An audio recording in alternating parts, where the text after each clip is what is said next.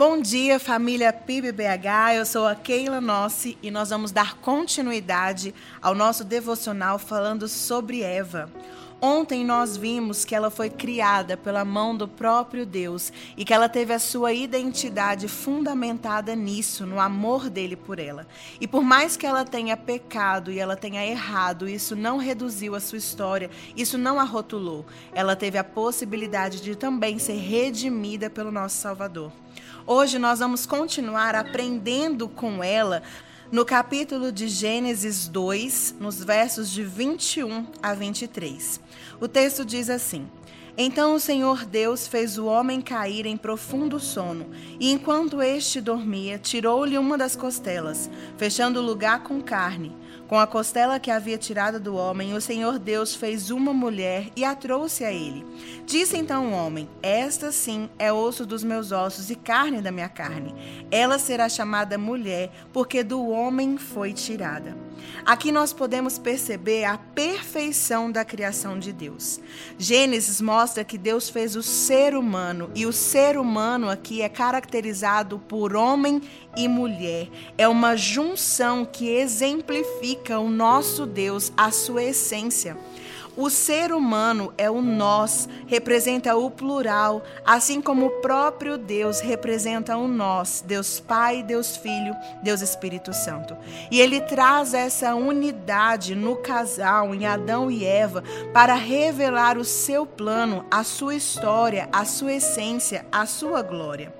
Eva foi moldada pelas mãos do próprio Deus para ser auxiliadora idônea, companheira, complementando então a missão e o chamado que já havia sido declarado para Adão. Essa é a consciência que nós precisamos ter. Deus faz tudo perfeito. E você pode olhar hoje para a sua vida e entender isso.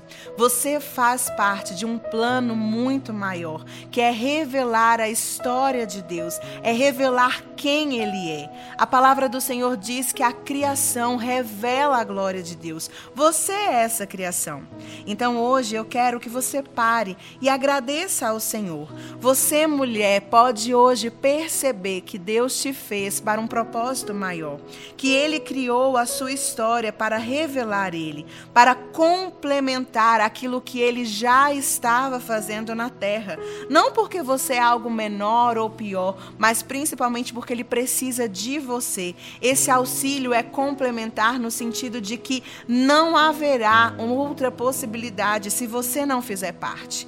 Da mesma forma, o homem tem que ter essa consciência de que ele também foi feito como criação de Deus para revelar o sacrifício de Jesus, para revelar a unidade que há no Deus Todo-Poderoso ao qual servimos. E essa unidade, esse propósito é que faz o nosso mundo hoje ser diferente e ser redimido. Então hoje, pare e entenda: você é a perfeita criação de Deus, que veio a este mundo para revelar a história do nosso Criador. Como você tem feito isso no seu dia?